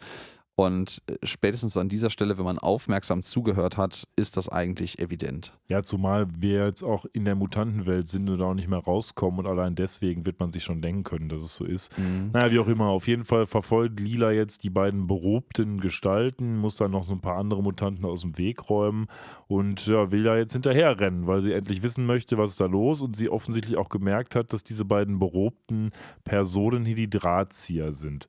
Und in der Zwischenzeit schalten wir in einem weiteren harten Cut nach oben ins Waisenhaus, wo nämlich Fry ganz gerne mal die Akte von Lila haben möchte, weil er mal gucken will, was da so drin steht. Und die kriegt er dann auch. Und dann sagt der Herr Vogel, ja, damals, als ich die gefunden habe, da war eigentlich nichts dabei, außer eben dieser Zettel mit dieser Alienese-Schrift. Nicht mal Brainzilla kann das ähm, übersetzen, was ein bisschen komisch ist, weil das andere auch konnten, aber okay. Und ähm, ja, Fry nimmt das dann mit nach Hause, beziehungsweise ins Planet Express Hauptquartier, wo der Professor ihm sagt: Hör mal, Junge, du, ich kann das zwar nicht übersetzen, ich könnte es nur in Beta Crypt 3 übersetzen, da ist es noch viel schwieriger danach wieder zu übersetzen, aber der Computer, der kann nicht nur Leuchtenasen produzieren, der kann auch das übersetzen. Jedenfalls glaube ich mhm. das. Ja, und er probiert das und äh, an dieser Stelle gibt es dann, warte mal, lass mich mal ganz kurz äh, die Zeit ein bisschen schinden. Da kommt im Übrigen genauso viel Toxic Waste hinten raus, äh, wie auch bei der Nasenproduktion. Und ähm, da sagt der Professor so, ja, also selbst wenn die Maschine jetzt hier irgendwas, äh, wenn die Maschine analysi äh, die analysieren könnte, die Nachricht, gibt es keine Art und Weise rauszufinden, wie lange das brauchen würde, ähm, das könnte eine Stunde dauern und es könnte eine 100 Millionen Jahre dauern. Und das ist äh, eine der wenigen nerdigen Wissenschaftsreferenzen hier an der Stelle, über die ich mich sehr freue. Das ist nämlich das Unentscheidbarkeitsproblem aus der Informatik. Ähm, das ist schon relativ früh nachgewiesen worden und zwar geht es darum, halt, ähm, man hat einen gegebenen Computeralgorithmus, also ein Programm, würde man sagen, wesentlich mathematischer an dieser Stelle ausgedrückt, aber sei es drum. Und ähm, was man haben möchte, ist, man hat halt eine gewisse Menge an möglichen Programmen, die du jetzt auf einem Computer, sagen wir mal, ausführen kannst. Und die Fragestellung ist, gibt es ein Programm, das sich diese Programme angucken kann und entscheiden kann, ob dieses Programm terminiert, also ob es jemals zu einem Ergebnis kommen wird oder bis in alle Ewigkeiten in einer Endlosschleife gefangen sein wird. Und ähm, was man dann irgendwann relativ schnell beweisen konnte, ist, nein, das geht nicht. Also das ist, kann, es gibt nicht die Möglichkeit, vorher zu wissen, ob ein gegebenes beliebiges Programm terminiert irgendwann oder nicht. Das ist nicht, also es ist beweisbar, dass das nicht funktionieren kann. Hm. Und äh, genau da spielt er halt darauf an, er weiß halt vorher nicht, wie lange das jetzt dauern wird. Ähm, ein bisschen spezifizierter noch geht es darum, um ein Programm zusammen mit einer Eingabemenge. Das heißt, du siehst, also, also du zum Beispiel könntest jetzt dir ein Computerprogramm angucken, wüsstest, was vorne an Eingaben reingeworfen wird und du müsstest dann entscheiden, mit dieser Eingabemenge läuft dieses Programm irgendwann zu einem Endergebnis und stoppt oder wird das bis in alle Ewigkeiten weiterlaufen und nie zu einem Ergebnis kommen? Und das müsstest du in der Lage sein, für ein beliebiges Programm mit einer beliebigen Eingabemenge zu entscheiden. Und das geht nicht in meinem beschränkten Informatik hier, und ich bin ja nicht vom Fach, frage ich mich dann, wenn das so ist, wie kann denn dann Windows mir anzeigen, wann alle Ordner rüber kopiert sind? ja, das ist natürlich auf einem, also dieses, dieses Entscheidungsproblem funktioniert natürlich auf einem wesentlich abstrakteren und vor allen Dingen generischen Niveau. Ähm, es gibt natürlich Programme, bei denen es extrem einfach ist, das zu entscheiden, aber es gibt ja, geht ja um Programme, die beliebig komplex sein können und ja, da okay, wird es dann halt mhm. irgendwann sehr schwierig und sehr wenig offensichtlich. Da gibt es wahrscheinlich noch eine Schnittmenge an Programmen, bei denen man das noch sagen kann, okay, das, das lässt sich noch analysieren von einer Maschine, nicht mehr von einem Menschen, ob das jemals zu einem Endergebnis kommen wird. Ähm, die meisten Sachen, die man so produziert, die im tagtäglichen Einsatz sind, tun das offensichtlich, sonst würde eine ganze Menge nicht funktionieren. Ja. Aber im, im sehr abstrakten, großen Universum der möglichen Mengen an Programmen, die man mit möglichen Eingabemengen äh, benutzen kann, ist das nicht entscheidbar, dieses Problem. So, long gut. story short, ich, ich musste das jetzt auskosten. Nein, das, das ist so gut. eine der wenigen Sachen. Lest das mal nach, wenn ihr Interesse habt. Wieder Unentscheidbarkeitsproblem äh, ist äh, eine Sache, die schon sehr weit zurückgeht und auch, glaube ich, sogar äh, abgeleitet wurde aus den, den großen Mathematikproblemen dieser Zeit, also der letzten 100 Jahre. Das Unentscheidbarkeitsproblem hatten wir auch, als wir uns letztens für eine neue Couch entscheiden mussten aber das nur am Rande. Mhm. So, ähm, also der Professor sagt, ja, das könnte jetzt 1000 Millionen Jahre dauern oder auch nicht, aber wenn die fertig ist, macht die Bing Bing. Und dann sehen wir so eine kurze Montage, wo die irgendwie 50 Mal Bing macht und alle immer denken, ach fertig, ach fertig, aber ist noch nicht so weit, doof. Ja, und wir warten quasi weiter auf unsere Antwort, während Lila weiter ihre Eltern in den Sewers verfolgt. Du bist so fleißig am Recherchieren. Möchtest du noch was ergänzen? Ja, ich möchte gerade noch mein, die Namenswahl für dieses Problem korrigieren. Es das heißt nämlich das, äh, das Halteproblem eigentlich, nicht das, Unentscheid, nicht das Unentscheidbarkeitsproblem. Da habe ich mich vertan. Ich hatte gerade schon im Redefluss das Gefühl, dass es der falsche deutsche Name für das Ding ist. Das heißt das Halteproblem. Gut, dann möchte ich das Unentscheidbarkeitsproblem. Im Englischen tatsächlich auch das Halting Problem. Das Unentscheidbarkeitsproblem doch auf unsere Couch jetzt äh, namentlich anwenden. So. also, wie gesagt, der, der erklärt ihm das dann da und die warten jetzt quasi auf das Ergebnis, während die Maschine wieder Millionen von Tonnen von Toxic Waste ähm, in der Zwischenzeit produziert und Bender neue Arbeit verschafft. Ne? Ja, ja, genau. Das, so, äh, man also weiß nicht genau, ob er da jetzt noch neue Arbeit an sich nimmt, aber theoretisch könnte er erst ja wieder an der Oberfläche, im Gegensatz zu Lila, genau. zu der wir jetzt schalten. Da schalten wir jetzt rüber. Die hat ja. jetzt ja so eine kleine Verfolgungsjagd in den Sewers, denn sie möchte ja ihre Eltern, die sie ja noch nicht kennt, ähm, finden. Dann sehen wir nochmal kurz Bender der von oben noch mehr Müll reinkippt, der quasi auf lila droppt. Das ist also einfach nur so wie so ein kleinen Action-Adventure, was sie da unterwegs macht. Oben schalten wir wieder rüber. Wir machen jetzt immer so parallel Ping-Pong mit den Szenen hier bei Futurama. Und äh, offensichtlich ist die Maschine jetzt endlich fertig. Und dann druckt die wie auf so einem alten Nadeldrucker, auch so vom Geräusch. Ja, mit so Endlospapier, gelochtem genau, Endlospapier. Mit so einem gelochten Endlospapier so ein richtig, in einer richtig langen Szene dieses Antwortpapier aus und jetzt. Was man ist, nicht lesen kann. Nee, kann man nicht, aber die, was da drauf steht, ist offensichtlich sehr spannend, denn sowohl der Professor als auch Fry sind ziemlich aufgeregt. Dann mhm. schalten wir zurück von 20 Jahre zurück, 20 und ein paar zerquetschte und hören uns an oder sehen uns vielmehr an, was ist denn da passiert mit Lila. Und jetzt kommt eben das, was du eingangs schon gesagt hast. Naja, es wurde ein Kind geboren bei den Mutanten und dieses Kind ist eben so wenig mutiert, dass man es als Alien-Kind verkleiden kann, im, sozusagen. Und deswegen ja. haben sie den Plan gefasst, das genauso zu tun. Ich finde, die, die Ärztin, äh, Hebamme, was auch immer sie jetzt konkret ist, die Geburtshelferin hier sehr, äh, vor allem die ist so ziemlich maximal mutiert. Die hat nämlich vier Arme und das sind alles so, so, so Hufe mit, mit so behaarten Beinen ja, eigentlich. Augen. Also so äh, äh, wie so eine Ziege. Äh, und ja, sieben Augen hat sie auch. Ähm, erinnert mich gerade so ein ganz kleines bisschen mit den sieben Augen. Ich weiß nicht, ob das äh, etwas ist, was in dir noch geläufig ist, an einen schönen, sehr atomkraftkritischen Song von der ersten allgemeinen Verunsicherung, der sich nämlich da nennt Burli. Also ich kenne die ERV, aber den Song habe ich jetzt gerade nicht im Kopf. Ja, Burli, Burli, Burli. Der hat links und rechts drei Orli. Ja. So, okay. Ja, und ich weiß nicht mehr ganz genau, wie der Text weitergeht, aber es, es geht offensichtlich äh, in diesem Song um einen mutierten Jungen, der bei dem großen Atomkraftwerkunfall von Tschernobyl ein bisschen zu nah anwesend war. So, und jetzt muss ich nochmal eine Frage stellen. Also der, wir sehen jetzt eben, wie Lilas Eltern den Entschluss fassen, dass sie bitte schön nach oben soll, man mal so tut, als wäre sie kein Mutant. Wie war das denn nochmal mit den Mutanten? Warum müssen die Mutanten denn unter der Erde leben? Ja, also hat, wurde das uns jemals erklärt? Das, das, ist eine verdammt gute Frage. Ja, das sind halt, äh, äh wir wollen ja, jetzt nicht. People in, zweiter Klasse schon klar. Ja, ja, ja, ja, da wollen wir jetzt nicht. Wurde das äh, jemals hingehen, gesagt? Das ist irgendwie so eine, so eine Wahrheit, die Futurama uns gibt, aber irgendwie nie begründet. Das ist ein interessanter Aspekt, ehrlicherweise. Und ich, mein Gefühl sagt mir, dass das schon mal irgendwann thematisiert wurde, aber ich kann es dir jetzt gerade echt nicht sagen, warum eigentlich. Ähm, vielleicht, ja, Nee, also bin, ich, bin ich völlig aufgeschmissen, ich, weiß ich, ich nicht. Falls ihr da noch Input habt, sagt uns das mal, weil ich erinnere mich jetzt tatsächlich nicht mehr und unabhängig davon finde ich die Botschaft erstmal gut, weil die Botschaft ist ja tatsächlich, hör mal, in unserer Welt ist es besser, du kommst von ganz woanders her, als wenn du ein Mensch bist, der nicht ins, äh, in die Norm passt. Und das ist doch etwas, was leider vielleicht sogar wahr ist, aber was unglaublich traurig und schrecklich ist, weil ähm, in was für einer Gesellschaft leben wir denn? Und ich denke, das will die Episode auch sagen, ähm, dass man quasi total fremd sein kann und eher aufgenommen wird als das, was die Leute irgendwie für sich nicht mehr wollen und verbannt haben. Also es ist doch furchtbar. Mhm.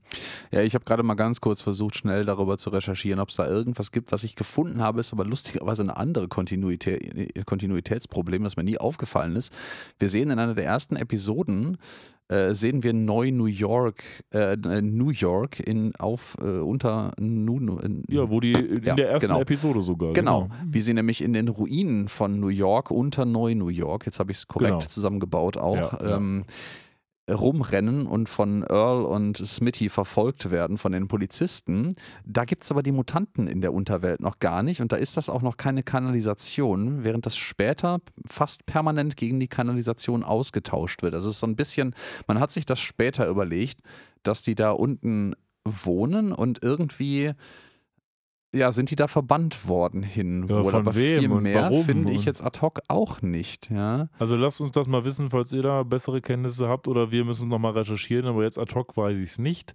Naja, wie auch immer, auf jeden Fall, Lila rennt ihren Eltern hinterher und dann kommt eben die finale Szene, wo sie die beiden stellt und wo die Eltern sogar dann, ja, schlimmerweise sagen, ja, Lila, erschieß uns lieber, bevor du quasi unsere Identität herausfindest.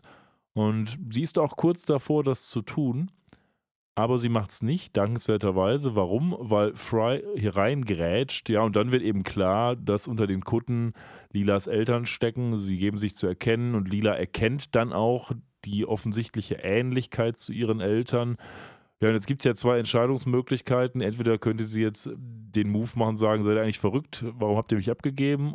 Aber sie macht dankenswerterweise nicht diesen doch sehr plakativen Move, sondern nimmt die andere Richtung und sagt, ich habe euch mein Leben lang gesucht, ihr seid meine Eltern, ich bin froh, euch gefunden zu haben und irgendwie verstehe ich vielleicht auch, was ihr gemacht habt. Ja, und es gibt dann so eine Art von Happy Reunion, wo alle ein bisschen traurig sind, Tränen zeigen und das ist quasi auch schon die Klimax der ganzen Geschichte. Ne? Ja. Ich ähm, habe gerade mal ganz kurz, weil ich dachte mir, vielleicht ist das einfacher. Ich habe ChatGPT gefragt, warum die Futurama-Mutanten eigentlich in der Kanalisation leben. Und die Erklärung, ich, also, ich, das ist halt so ein ChatGPT-Ding. Ich weiß nicht, ob das von irgendwelchen Quellen gestützt wird, was da jetzt bei rauskommt, aber die Timeline, die hier dargestellt wird, das ist relativ exzessiv für so eine kurze Frage, ist äh, also die Zerstörung von Old New York im Jahr 2308 hat ein katastrophischer, katastrophaler Event, das ein Old New York Earthquake, ähm, die Stadt komplett zerstört.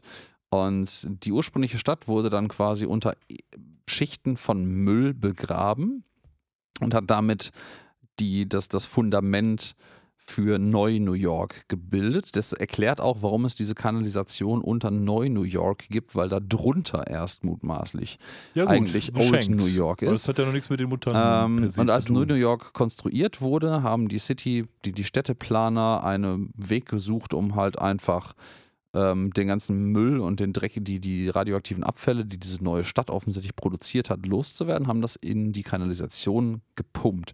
Dort gab es, diesem Text nach jetzt, den ChatGPT mir geschrieben hat, schon Menschen, die dort lebten in der Kanalisation. Obdachlose, whatever. Ähm, über die Zeit hinweg wurden die dann mutiert, wurden aber aufgrund ihrer ihres abstößigen Äußerens quasi von der Gesellschaft ausgeschlossen und mussten seitdem in, im Untergrund leben. Und ähm, das, die, die, Regierung von New York hat dann ein äh, Gesetz verfasst, nämlich die Forbidden, das Forbidden Zone Gesetz, was den Kontakt zwischen Leuten aus der Oberfläche und den Mutanten untersagt hat, um halt auch diese Mutationen einzudämmen. Also es scheint so eine Art äh, äh Eindämmungsding äh, äh gewesen zu sein. Ja, gut. Ob das jetzt so stimmt, weiß ich nicht, aber ah. ich sag mal, ist ein netter Erklärungsansatz, wenn er denn stimmt. Wir werden das mal überprüfen, ob das so war oder nicht. Exakt. Ihr könnt es das auch gerne mitteilen, wenn ihr wollt. Das kann natürlich sein, dass das totaler Unfug ist. Ja, über meine ähm, interessanten Recherche bei ChatGPT hinweg habe ich jetzt gerade nur leider, muss ich sagen, so halb zugehört, wie weit du in der Story erzählst. Ich habe quasi schon, schon, die Klimax herausgehoben. Ah. Ich habe gesagt, wir haben jetzt quasi die Reunion, nachdem dann klar wurde, dass es eben ihre Eltern sind. Eigentlich sind wir schon am Ende gefühlt. Ähm, außer du möchtest noch was zu dieser Enthüllung sagen, die wir jetzt quasi am Ende kriegen. Ja, die haben wir ja schon 15 Mal vorgegriffen, diese ah. Enthüllung.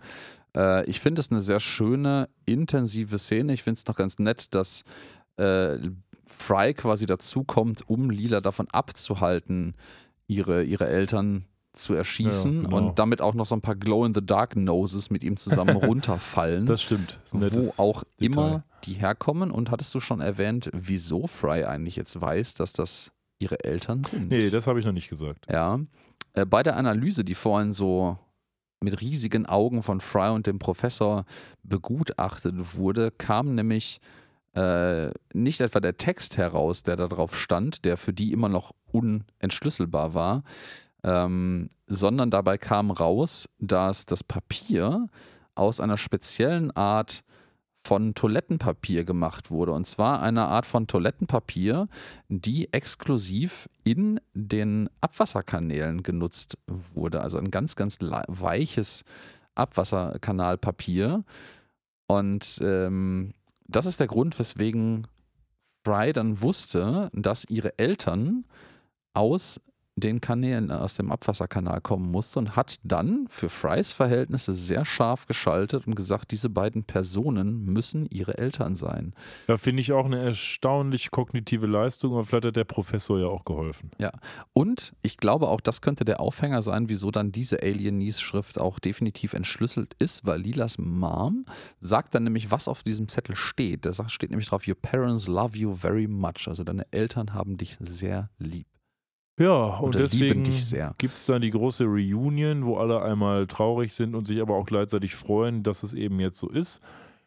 Und dann gibt es am Ende noch so eine nette kleine Montage, wie die Eltern Lila auf ihrem Heranwachsungsprozess immer mal wieder kleine Geschenke machen, ihr Cookies hinstellen, sie umsorgen, also immer da waren und zwar aus den Schatten heraus, nämlich aus irgendwelchen Lüftungsschächten und so, dann, wie sie es halt geschafft haben aus der Kinderisation. Ja, die waren quasi so eine Art Schutzengel für sie, ne? genau. könnte man sagen. Ich finde, das ist eine sehr schöne sehr schöne Hinzufügung noch zu der Backstory von Lila. Man sieht ja, wie sie als Säugling ähm, mit Windel in dem äh, Minimum Security Orphanarium, jetzt wissen wir vielleicht auch, was das mit dem Minimalsicherheit eigentlich heißen soll, ähm, hier fast droht, eine Treppe runterzufallen, weil sie darauf zukrabbelt und da geht einfach so ein Wandpanel auf und so eine obskure Hand of Fate möglicherweise, eine Hand des Schicksals, greift Lila und dreht sie um. Ähm, und ähm, werden Kekse hingestellt, während sie Hausaufgaben macht und da ein bisschen drüber verzweifelt. Und ein, ein Geburtstagsgeschenk auf die Straße gelegt, an einem Tag, wo sie Geburtstag hat und sie vielleicht auch gar nicht so viele Freunde hatte zu diesem Zeitpunkt. Also es ist alles ganz süß und es ist alles eine nette, eine nette äh, Zusammenführung und äh, man hört dann noch so ein bisschen ähm, Text im Hintergrund. Ich glaube, es liegt, liegt auch ein äh, Lied im Hintergrund. Genau. Und das, das ja. eigentlich Erstaunliche, finde ich, ist, wie es dann endet, nämlich mit dieser Montage. Dann wird nämlich ja. einfach übergeschaltet, Fade to Black. Ja. Das war's. Ja, also man, man, ich finde, man merkt ein bisschen, dass das jetzt von einer anderen Person geschrieben wurde, diese Episode. Ähm, aber es ist, es ist gut geschrieben. Ich finde ein bisschen in meiner Erinnerung, ich weiß nicht ganz genau, ob meine Erinnerung mich da trügt, endet die ähnlich mit einem positiveren melancholischen Unterton, aber ähnlich melancholisch wie die äh, Episode mit Fry und seinem Hund. Ich ja. weiß gar nicht mehr, wie die heißt, das ist wesentlich später. Ja. Ähm, ja. Wo, wo der, der Hund äh, dann, dann ähm, und das, ich finde das unglaublich traurig, bis heute noch, äh, Frys Hund, den er ja hatte, als er noch im Jahr 99 lebte, dann quasi Ewigkeiten lang immer wieder, ich glaube, vor Panuccis Pizza auf Fry wartet und dann äh, Fry irgendwann in der Zukunft den, das versteinerte Fossil von seinem seinem Hund findet und sowas. Äh, das, das endet, glaube ich, mit einer ähnlichen ja, ich glaube auch. Rückblende. werden wir noch zu kommen. Ja. Werden wir noch zu kommen. Die Weise ja. des Jahres. Die Weise ja, des Jahres. auch die Episode des Jahres. Home World. Ja, wir sind tatsächlich für unsere jetzt letztlichen Verhältnisse sind wir überraschend äh, zeitig durch, auch wenn ich das Gefühl hatte, dass wir gerade am Anfang auch äh, ein bisschen herumgeredet haben um den heißen Brei kennt man uns ja. Ich ähm, glaube aber an dieser Stelle liegt es wahrscheinlich daran, dass, wie wir zwischen den mindestens 15 Mal erwähnt haben, diese Episode gar nicht so viele Populärkulturreferenzen enthält. Ja. Das heißt, diesmal haben wir uns größtenteils darauf beschränkt, äh, den Inhalt der Episode zusammenzufassen. Ja, mit unseren typischen Abschweifungen. Ähm, und ich konnte mich einmal ganz kurz nicht halten beim äh, gleichnamigen Problem. ja. Ja, in diesem Sinne, ich habe jetzt eine ganze Menge nach dem Fade to Black geschwafelt. Ähm, überlasse ich dir jetzt das Redezepter, deine Bewertung zum Besten zu ja, geben. Ja, ich finde das schwierig tatsächlich. Also die Episode will uns ja viel mit auf den Weg geben. Das ist ja eine Episode, die eigentlich ziemlich groundbreaking ist, ähm, weil es Futurama grundsätzlich verändert, weil eben eine der Questen, die diese Charaktere hatten, also Lilas Queste in dem Fall aufgelöst wird, jedenfalls ein Stück weit. Und eigentlich sollte das ja dann ein Highlight sein. Hm, ich, ich bin so ein bisschen hin und her gerissen tatsächlich. Ich finde auf der einen Seite die, gerade den Einstieg ziemlich gut der ist irgendwie kurzweilig, nett, paar nette Gags. Ich finde Bender in dieser Episode auch, obwohl er nicht so eine riesige Rolle hat, echt witzig.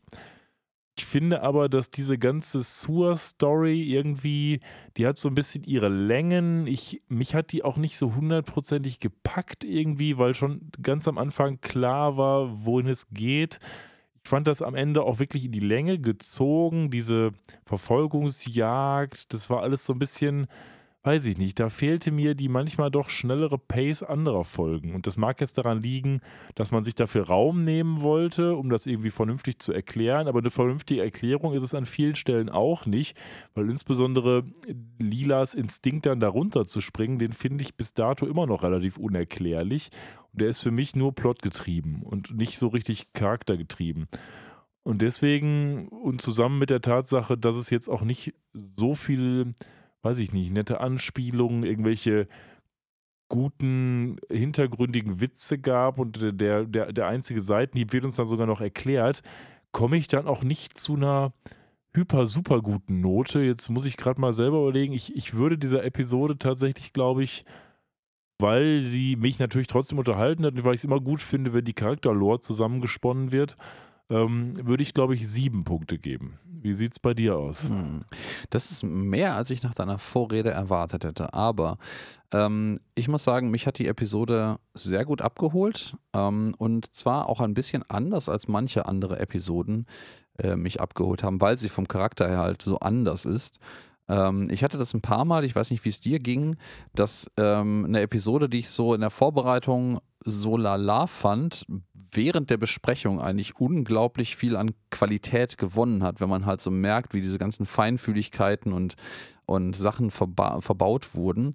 Hier ist es eigentlich genau andersrum. Ich merke jetzt in unserer Besprechung, dass diese Episode halt eher auf einer sehr emotionalen Ebene funktioniert und äh, diese ganzen Feinfühligkeiten, diese ganzen ähm, Popkultur-Anspielungen, mit denen Futurama ja auch immer sehr viel kokettiert und, und auch äh, teilweise in Plot-Devices einbaut, hier fehlt.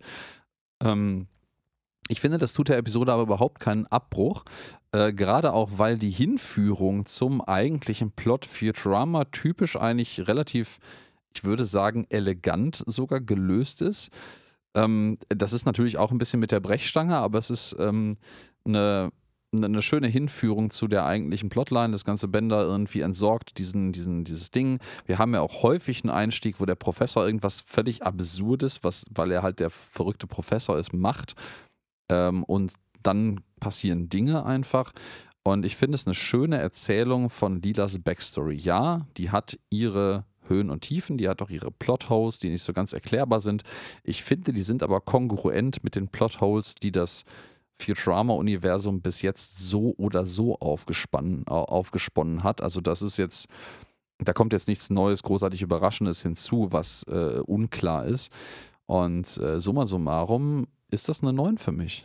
Ja, sind wir doch mal unterschiedlicher Ansicht. Ich muss tatsächlich sagen, ich stimme dir zu, was die Emotionalität der Folge angeht, aber diese emotionale Stimmung der Folge hat mich irgendwie gar nicht abgeholt. Deswegen ist wahrscheinlich auch diese Wertungsdiskrepanz daraus entstanden, weil ich in irgendeiner Art und Weise nicht von der Darstellung der Emotionalität so, so ergriffen wurde irgendwie. Mhm. Das ist ja auch völlig legitim. Also für manch, manchmal funktioniert das, manchmal funktioniert das nicht. Für mich hat das sehr gut funktioniert. Ähm, tatsächlich jetzt auch im Kontrast zu dem, was ich vorhin äh, sagte, in der Vorbereitung besser als in der Besprechung. Ähm, vielleicht auch, weil ich diese Episode halt einfach relativ beruhigt nebenher geguckt habe, ohne jetzt während der Episode schon Referenzen nachzulesen, was ich halt auch manchmal mache, gerade bei referenzenreichen Episoden. Ähm, was anderes, was mir dabei auffällt, ist, das ist so ein Gedanke, der mir heute Nachmittag mal so kam. Ähm, wir hätten unser Poplar-Bewertungssystem von Anfang etwas anders gestalten sollen, weil ich glaube, wir werden nie dazu tendieren, eine Note unter 5 zu geben. Das heißt also, faktisch haben wir eine Skala von 5 bis 9 oder 10. Wir haben uns, glaube ich, noch gar nicht darauf geeinigt, ob wir von 0 bis 9 oder 1 bis 10 machen wollen. Ja, das stimmt, ähm, aber ich ähm, würde jetzt nicht unbedingt sagen, dass wir niemals drunter gehen, weil ich weiß noch nicht, was passiert. Ich würde das durchaus machen, wenn mich ja. eine Episode gar nicht wirklich gut wir abholt. Wir hatten, glaube ich, mal eine 5 oder ich weiß nicht mehr, wo das Kann war, sein, aber ja. die war wirklich unterirdisch. Ähm, da habe ich, glaube ich, ja noch scherzhafterweise gesagt, dass so, so eine 1 wäre so, es ist eine Episode einer Serie. Zwei wäre so, es ist erkennbar eine Futurama-Episode. Und ähm, ab drei aufwärts ja, fangen dann so die wirklich ernstzunehmenden äh, Zahlen eigentlich an. Aber naja. Es ähm, gibt ja auch bald neue Episoden. Vielleicht. Oh ja.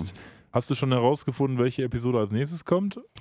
Nee, das habe ich noch nicht gemacht. Das darfst du gerne äh, kurz tun, während ich noch von etwas anderem berichte, was wir eigentlich machen wollten, diese Episode, aber jetzt vielleicht gar nicht tun werden. Ähm, es gibt nämlich, und ich kann das nur sehr warm ans Herz legen, sich das reinzuziehen, es gibt einen neuen Trailer für die anstehende Futurama Reboot Staffeln. Der ist, glaube ich, drei oder vier Minuten lang. Wir haben den kurz im Vorgang einmal nachgeschaut ähm, und dann wieder komplett vergessen, dass wir darüber reden wollten. Ähm, da bestätigen sich tatsächlich sogar einige unserer Vermutungen. Also es wird definitiv, schaut es euch an, es wird definitiv wieder die äh, Darmparasiten von Fry geben. Es wird offensichtlich eine Dune-Anspielung geben mit so einem riesigen Wurm. Mutmaßlich ist beides die gleiche Episode sogar. Ähm, gut, Robot Center hatten wir so oder so schon und äh, eine ganze Menge anderer spannender Kram, der da auch schon angeteasert wird. Vielleicht nehmen wir uns zum nächsten Mal ähm, ein bisschen die Zeit, das mal näher auseinander zu pflücken.